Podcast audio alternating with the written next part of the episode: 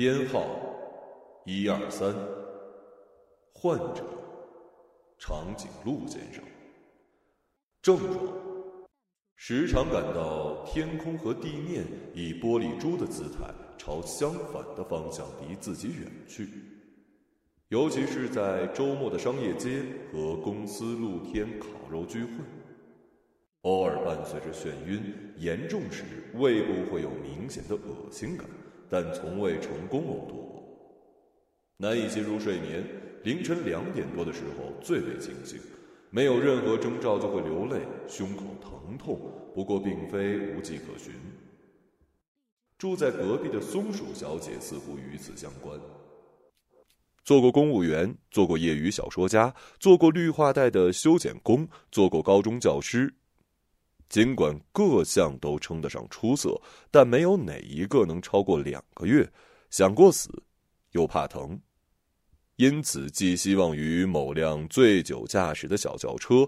久而久之，丧失了过马路的技能。左边眼睛总是能看到事物外包裹着的无力感，右边眼睛总是看不清，甚至看不见所有涂抹着快乐和幸福的东西。诊断结果，预计只需要入院治疗九天。主治医生野猪医生，治疗时间二月三十一号到二月三十九号。记录一：你得相信我们，这不是什么疑难杂症。呃，来看看这儿，看看这面墙上，全是痊愈的患者送我们的锦旗。当然了。治好病人是我们职责所在，没什么值得炫耀的。你再看看这面墙上挂着的，都是我们医院取得的专利技术。我不是夸张啊，全市就我们一家有这个设备跟技术。你不要有任何的顾虑，呃，这不利于你的病情。既然你来了，就说明深受其害，你想变好。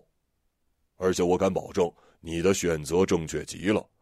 我们有足够的信心把你治好，你呢就放心大胆的把自己交给我们，只需要九天，只要九天，我敢担保你就可以从这里欢天喜地的走出去。我从不说假话的。你瞧，我们主治医生已经把具体的治疗方案写好了，你呢只需要去一楼把费用交完，这样从今天起你就可以接受治疗了。呃，你问我费用是多少啊？呃，你得这么想，钱算什么呀？只要能把病治好，你花点钱又怎么了？而且医者仁心，我们都是凭良心在做事儿，所以啊，你别露出那样的表情了！我不是跟你说了吗？这不利于病情的，你就果断点儿。不过果断也是你的病症之一。你看，后面还排着很多病人呢。他们可都盯着你呢，哎，我并没有胁迫你的意思啊，呃，我呢是全心全意为你好。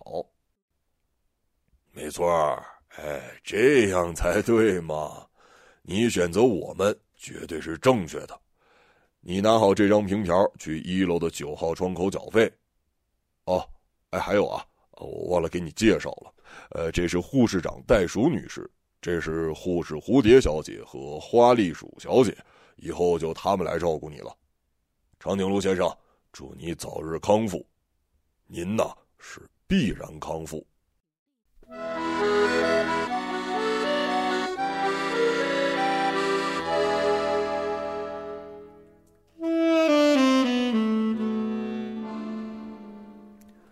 长颈鹿先生住在十七杠十七号病房。长颈鹿先生住过来的时候，只带了一条毛毯、一个水杯、一只眼镜盒。医院里的床不够长，放不下长颈鹿先生，但幸好我们的房间足够高。如果长颈鹿先生愿意，他可以靠在床头短暂的休息一会儿。尽管我们看得出来，长颈鹿先生并不需要充分的睡眠。大部分时间，长颈鹿先生都坐在床边，膝盖上搭着他那条起球的毛毯，看一本黑色封皮的硬壳书。我们谁也不知道那本书的名字，因为长颈鹿先生对我们来说实在是太高了。虽然我们医院的麻雀护士懂得飞翔技术，但事实上，我们也懒得知道。我们甚至懒得跟他说话。治疗方案上没有陪病人说话这一条，可是很多时刻我们不得不和长颈鹿先生说话的。比如说，我们反复提醒他阿司匹林的服用剂量，因为他总是要比规定的量多服用一片儿后来，我们聪明的袋鼠护士想出了一个好方法。袋鼠护士是我们医院最聪明的。这个方法是：如果我们想告知长颈鹿先生与治疗有关的事儿，我们就写在处方纸上，折成纸飞机，扔给长颈鹿先生。长颈鹿先生常年咀嚼树枝跟树皮，他的嘴巴灵活极了，所以长颈鹿先生能毫不费力地接住我们扔过去的纸飞机。不过，他也有失误的时候。有一回，失恋的花栗鼠护士扔出纸飞机的力度要比以往大，他就被纸飞机砸了个正着。我们看着坠落在地上的那只纸飞机，没有谁愿意再去扔第二次。长颈鹿先生在这固执的静默中冲我们笑了一下。这还是我们第一次见到长颈鹿先生笑。长颈鹿先生的笑，由于距离的原因变得十分模糊，只存在一个具体的形状中。可即便如此，我们依然清楚地察觉到那些藏匿于笑容中的死皮与裂缝。袋鼠护士长戳了戳我的翅膀，趴在我耳边小声说：“我敢打赌，长颈鹿先生恐怕是治不好了。”袋鼠护士长是我们医院最聪明的，他说的话。准没错。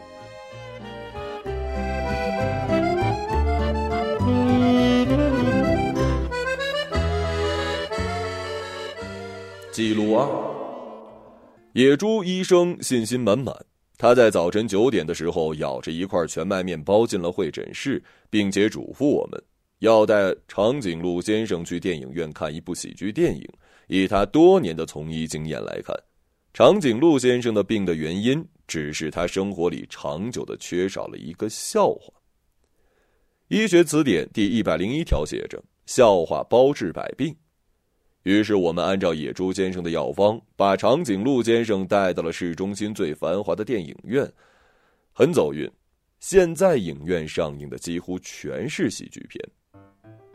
要知道，不止长颈鹿先生需要笑话，笑话正在被大量需要。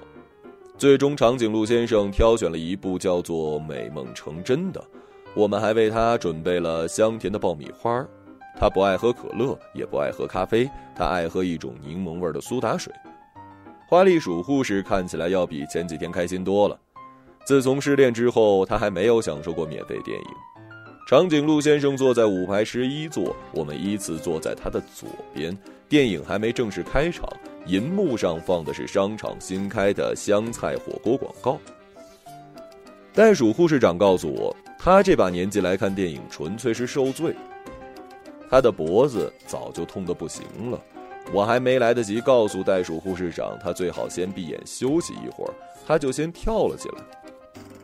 护士长的弹跳力远不如从前了，顺着他紧张兮兮的目光看去。发现长颈鹿先生的脖子正在被一只拳头对准，那拳头来自于愤怒的猩猩先生。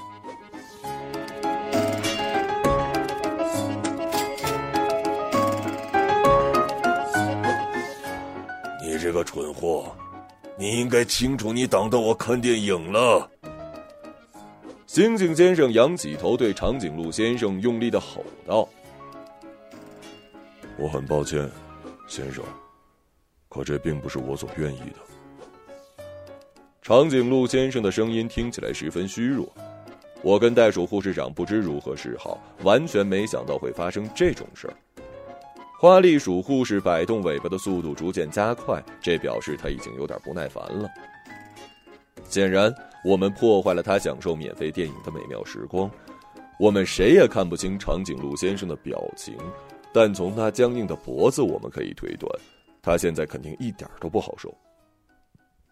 更糟糕的是，我们谁也没有带处方纸和黑色的水笔，我们没有办法用纸飞机告诉长颈鹿先生，让他在看电影的时候可以稍稍低头。可是，就算我们不说，长颈鹿先生也该明白这个道理啊。我的脖子是弯曲不了的。长颈鹿先生对我们所在的方向说：“我那个时候忽然特别想飞到长颈鹿先生面前，告诉他，美梦成真其实并不是一部喜剧片，也许它是，但我可以确定，它提供不了任何有治疗效果的笑话。它实际上讲的是一只从乡下误闯进城市的田鼠，在水泥地和钢筋里努力寻找老鼠洞的故事。”在电影里，田鼠先生为此吃了不少苦。最终，田鼠先生以为他找到了那个足够安放他的老鼠洞，他的美梦成真了。但事实上，那个老鼠洞只是一个流浪汉的臭袜子，并且这只臭袜子即将被丢进清洁工的垃圾车里。长颈鹿先生买票的时候，我没有告诉他，因为我没有纸飞机。虽然我和麻雀护士一样，也掌握飞翔技术。现在我想飞到长颈鹿先生耳边了，我的翅膀却被电影院的空调吹得失去了知觉，我甚至连一半的路程都无法抵达。要不，蝴蝶小姐，我们还是别看了，回到医院去吧。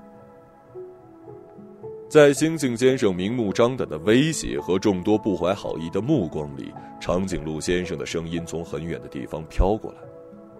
好的。这是我第一次回应长颈鹿先生。走出电影院的那一刻，我多庆幸长颈鹿先生没有看到这部电影啊！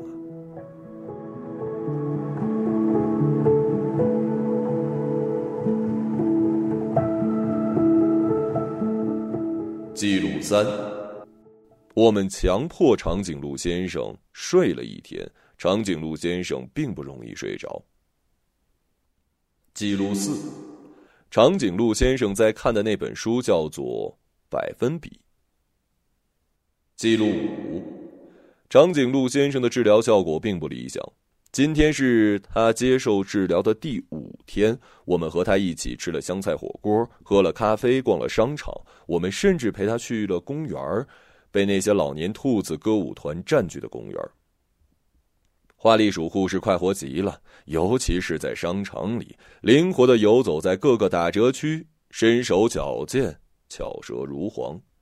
当他以五折的价钱买下一条连衣裙的时候，心满意足的告诉我，他有点希望长颈鹿先生能在医院治疗久一点，这样或许他就可以多吃上几顿香菜火锅了。这些活动开销全都是长颈鹿先生的医疗费里扣除的。他还不依不饶的问了我对长颈鹿先生的看法。能有什么看法呢？你也看到了，长颈鹿先生总是一副郁郁寡欢的样子。然后我心虚的扇动了一下我的翅膀。我知道，有一次，在这五天里也就唯一那么一次，长颈鹿先生看起来比以往高兴点这事儿，袋鼠护士长不知道，花栗鼠护士不知道，只有我知道。那是昨天在图书馆，袋鼠护士长跟花栗鼠护士对阅读书籍毫无兴趣，所以昨天下午的治疗全部由我负责。如果不是长颈鹿先生，我想我也不会飞来图书馆。我们坐在靠窗的位置，窗外是各种鸟类的专属区。我碰到了喜鹊姑娘，她美丽的让长颈鹿先生稍微侧了一点脖子。长颈鹿先生要是不在，我倒想飞到外面去。他还在阅读那本黑色封皮的硬壳书，看得很认真。我们就这样坐到了傍晚。我想告诉他，我们应该回医院了。可是我没办法不犹豫，是按照惯例给长颈鹿先生扔去一个纸飞机呢，还是直接跟他说话？虽然从上次电影院以后，长颈鹿先生就没有再跟我们说过话。我还在摆弄我触须的时候，长颈鹿先生把一只纸飞机放在了我的面前。蝴蝶小姐，我不知道可不可以问问您，您今天下午快乐吗？上面这样写道。我知道这个问题的答案很简单，快乐或者不快乐，可我却不能回答长颈鹿先生，因为我没有把握自己到底是快乐还是不快乐。长颈鹿先生，我们该回医院了。我在纸飞机上写下这句话的时候，莫名其妙的想哭。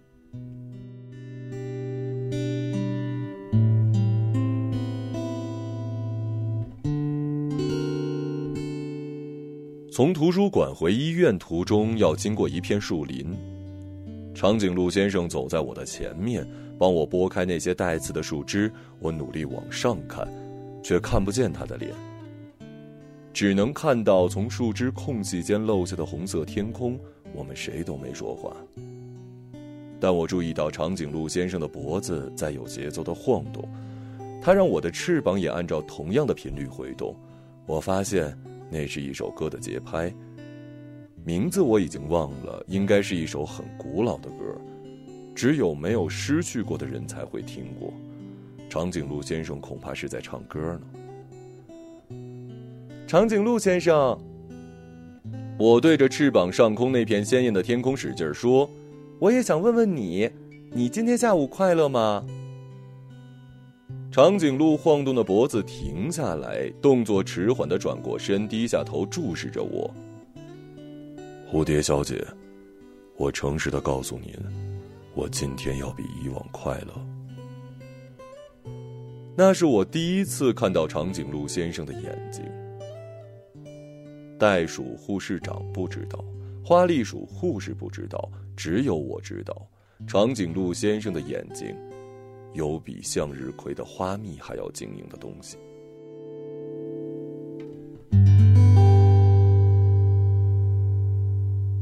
记录六：野猪先生认为，必须要对长颈鹿先生采取点强硬治疗措施，一定是之前的方案太过温和，才会导致至今治疗效果不够理想。长颈鹿先生倒是毫无怨言，我们说什么呢，他就做什么。甚至我们让他在广场上表演最近流行的苍蝇舞，他也同意了。虽然他的难为情引来了一群小鸡仔的嘲笑。长颈鹿先生已经丧失了过马路的能力，他时常渴望某种横冲直撞的车，最好是重型卡车，在他身上浩浩荡荡的碾压过去。可是他一想到自己血肉要像一块被踩过的口香糖那样粘在地面，他就感到了十足的沮丧。因此，他只能在死亡和痛苦之间左右摇摆。野猪先生让我们把长颈鹿先生放置在双向马路中央。长颈鹿先生需要穿过任意一个方向的马路。野猪先生特意嘱咐我们，不能对长颈鹿先生提供任何帮助。我们选择了一条大量来往着重型货车的马路。长颈鹿就站在两条断裂的隔离带中间，站在没有红绿灯的人行道上。哪怕是在重型卡车面前，长颈鹿先生依然显得那么高大。可重型卡车呼啸而过带来的风，却让长颈鹿先生在发抖。我们谁都看得出来，他正在尝试着往前迈出微小的一步。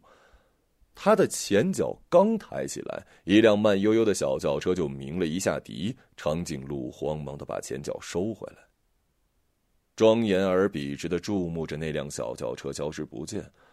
花栗鼠护士在我旁边忍不住笑了。我认真计算了。长颈鹿先生站在那里的十分钟内，只过了八辆车，其中有两辆车之间甚至有超过三分钟的间隔，完全足够他穿过那条不足五米的马路。可他一直在犹豫不前，在他身旁穿过了好多个成功的过马路者，他们当机立断，即便是身手不够敏捷，也都展现出了精彩的果断和判断力。他们对长颈鹿先生投去奇怪的目光。要是谁看穿了这一切，这种奇怪里还会适当的加入一些恰如其分的鄙夷。花栗鼠护士一开始还观看的津津有味儿，和我们欢乐的谈论着他的那个蠢样。现在，他已经毫不掩饰他的不耐烦了。我太高了，我没有办法准确的判断我跟车的安全距离。长颈鹿先生回过头对马路对面的我们说：“长颈鹿先生向我们求救，我听出来了。”花栗鼠冲他大叫：“你倒是跑啊！你倒是跑啊！”长颈鹿先生像是一个冲锋陷阵的战士，听到了将军的指令那样，义无反顾的奔跑起来。可是他的步伐笨拙、歪七扭八，他的脖子远远落后于他的脚步，因此他的脑袋没有办法扭过去看对面有没有来车。所以他刚跑到中央，一辆飞驰而过的重型卡车就在离他五六米的距离。袋鼠护士长跟花栗鼠都尖叫起来，我简直不敢抬起我的翅膀。轮胎和地面之间尖锐的摩擦声几乎让我晕厥。我再次睁开眼睛的时候，长颈鹿先生已经又站在了隔离带那里。我不知道他是怎么逃过来的，我也不知道长颈鹿先生有没有在哭。他脖子上的毛湿湿的，四条细长的腿在发白的车灯里失去了轮廓。长颈鹿先生要消失了。我完全忘记了野生医生的嘱咐，我没有办法记得。长颈鹿先生，您不要怕，请您跟着我。我很惊讶，这个时候我的声音竟如此冷静。我凭借着我灵敏的触觉，我经常在花丛中飞来飞去，顺利的把长颈鹿先生带到了马路的另一边。他瘫坐在马路边完全不顾及狼狈，把浸湿汗水的纸巾丢在地上。对不起啊，这全是我的过错，是我让大家受苦了。长颈鹿先生在快没命的时候还没有忘记道歉。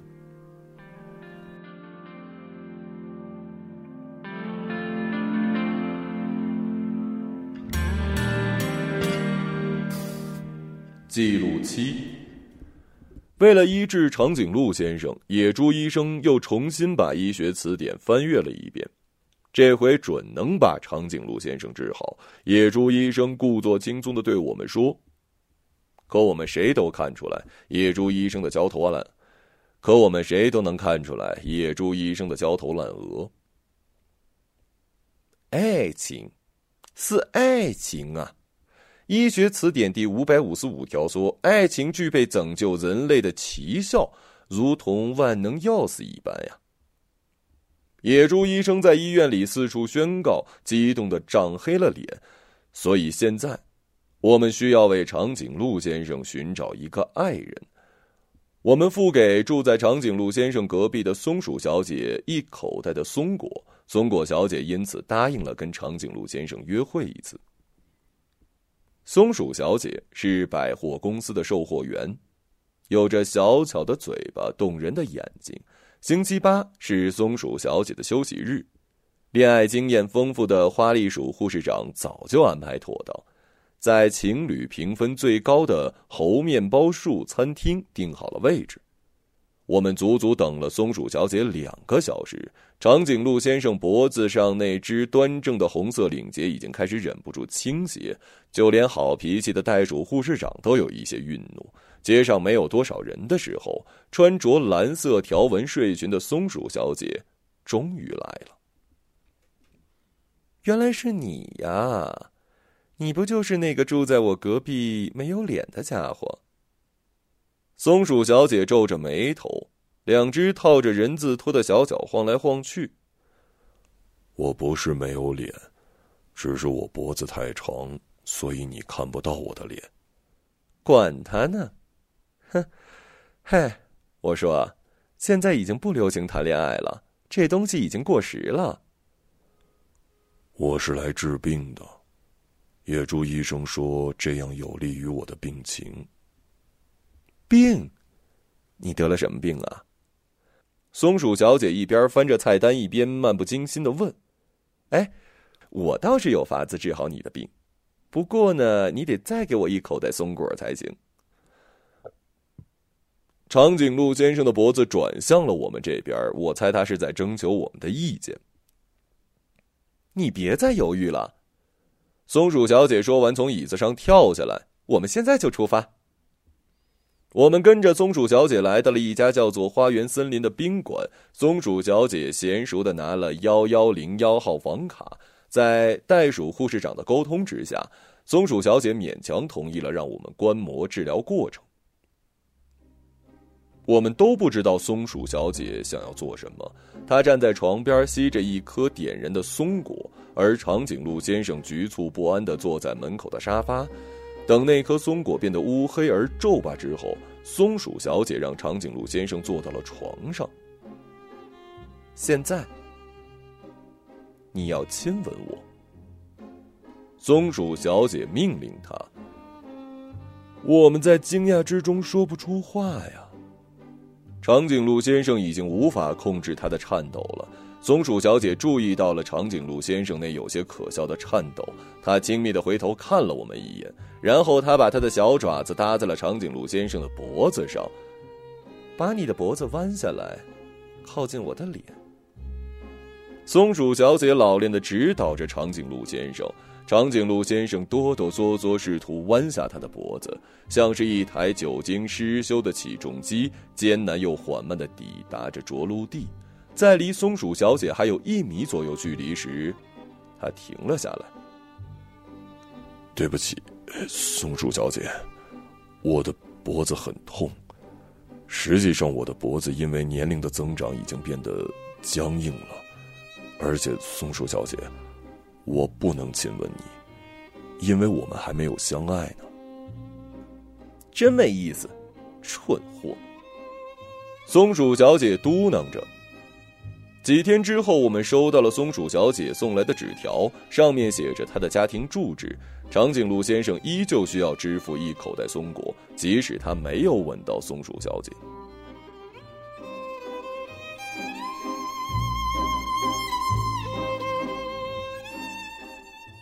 记录八：为长颈鹿先生召开的紧急会议正在召开。如果院长跟野猪医生再不采取点什么补救措施，长颈鹿先生就要把我们医院处心积虑建立起的声誉给毁了。会议的过程和内容是不可告人的，是机密，所以我和长颈鹿先生坐在会议室外面的椅子上，等待着野猪医生最终的治疗方案。袋鼠护士长跟花栗鼠护士在值班室看到昨天刚更新的电视剧。长颈鹿先生今天换上他的病号服，之前他一直拒绝这个。他一点都不想承认自己是个病人。只有在这件事情上，长颈鹿先生表现出了前所未有的固执。可是现在，他穿着空荡荡的蓝色病号服，坐在了同样的蓝色椅子上。长颈鹿先生变成了一片海，我们沉没在了安静里，和我的白色翅膀一样干净的安静里。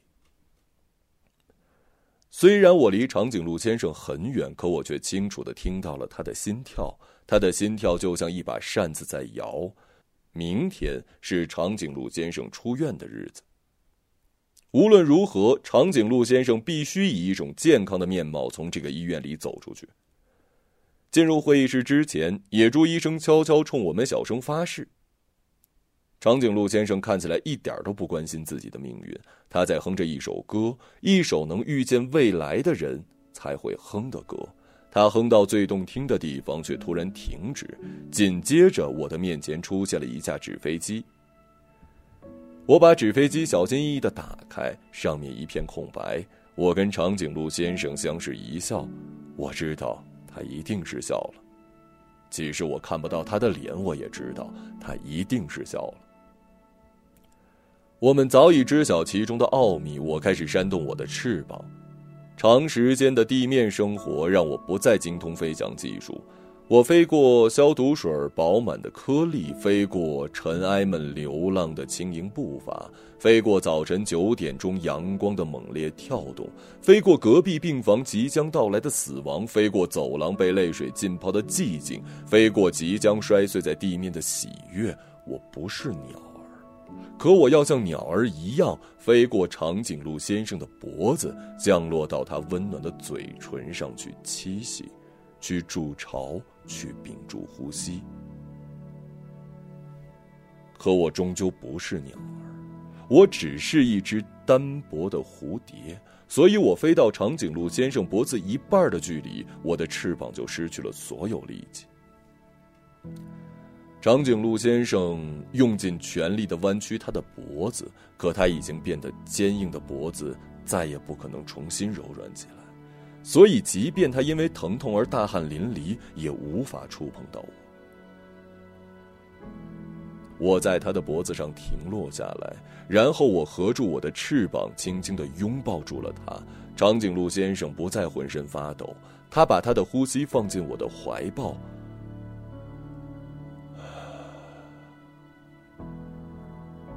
会议室的门打开的那一刻，我在长颈鹿先生的脖子上留下了一个吻。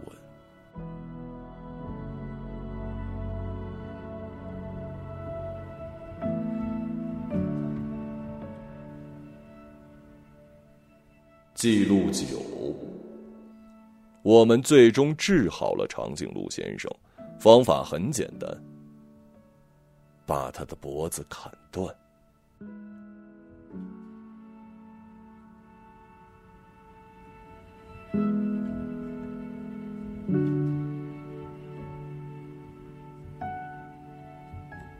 一个朗读者，马晓成。